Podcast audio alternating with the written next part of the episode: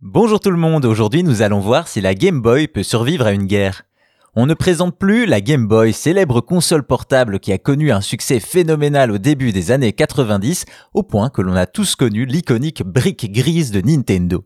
La Game Boy a fait son succès sur son côté portable, sa gamme de jeux, mais aussi sa réputation de solidité. La Game Boy est une dure à cuire, si bien qu'elle peut même résister à une guerre.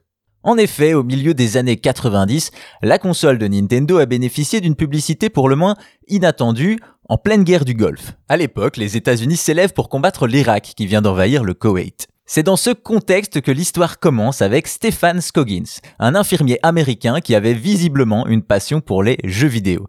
C'est ce qui l'a poussé à emporter au front avec lui sa fidèle Game Boy. Hélas, un jour, la caserne dans laquelle il se trouve sera bombardée. Heureusement, personne ne sera blessé, mais les effets personnels de chacun n'ont pas été, eux, épargnés, et la Game Boy de Scoggins s'en retrouve bien amochée. Plein d'espoir, l'infirmier va tout de même envoyer sa console à Nintendo pour la réparer, avec une petite note disant Heureusement, cette Game Boy, plusieurs Game Packs et divers autres objets personnels ont été les seules victimes d'un incendie. Voyant l'état de la console, le corps est complètement carbonisé, les boutons quasi fondus et malgré un écran qui paraît intact, les techniciens de la firme japonaise ne vont pas espérer grand chose. Ceux-ci vont tout de même tenter d'y insérer une cartouche de Tetris.